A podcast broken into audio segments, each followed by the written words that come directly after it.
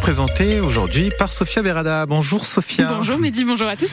Sophia, les gendarmes de Charente-Maritime font place nette. Oui, c'est le nom d'une opération euh, nationale initiée par le ministère de l'Intérieur et fortement investie par les gendarmes de la Charente-Maritime. Concrètement, ils ont mené plusieurs opérations de contrôle sur l'autoroute, dans les gares ou sur des campements de voyageurs. Il y a aussi eu des opérations de police judiciaire. La plus importante, c'était lundi.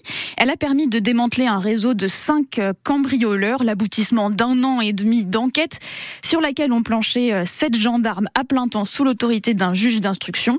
Les suspects ciblaient essentiellement des commerces, des bureaux de tabac en particulier. Ils agissaient la nuit, parfois à la voiture bélier. 52 faits leur sont attribués. L'opposant russe Alexei Navalny est mort aujourd'hui en prison dans ce centre pénitentiaire aux conditions très dures du Grand Nord de la Russie. Selon les services pénitentiaires russes, Alexei Navalny s'est senti mal après une promenade avant de perdre connaissance. Les causes exactes de son décès sont en train d'être établies. Il purgeait une peine de 19 ans de prison. Les réactions politiques sont, nombreuses, celles d'Emmanuel Macron sur X, anciennement Twitter. Dans la Russie d'aujourd'hui, on met les esprits libres au goulag et on les condamne mort, écrit-il.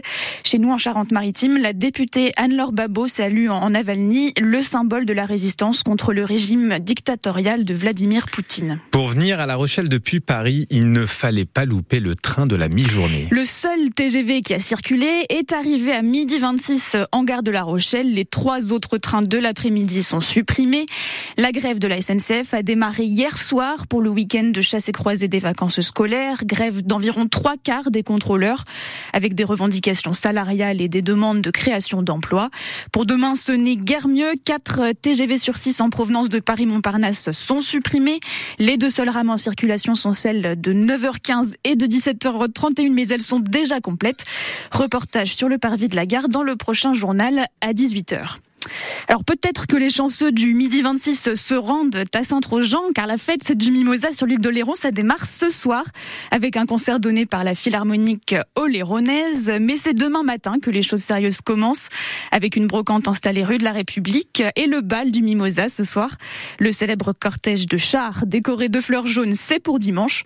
Entre 20 000 et 40 000 personnes sont attendues dans les rues de Saint-Trojan et là c'est une édition anniversaire cette année. La fête du Mimosa célèbre ses 65 printemps. En rugby, Sophia, ce week-end, c'est la 20e journée de Pro D2. Oui, les Charentais du SA15 se déplacent dans les Landes à Dax. Dax qui est 11e au tableau, Soyou Angoulême 14e sur 16. Le coup d'envoi est à 19h30 et le top 14 reprend demain après une semaine de vacances. C'est le Stade Rochelet qui ouvre le bal des rencontres de cette 15e journée.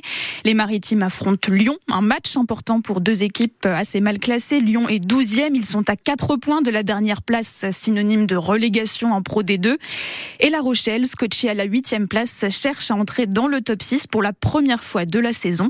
Le coup d'envoi, c'est demain à 15h.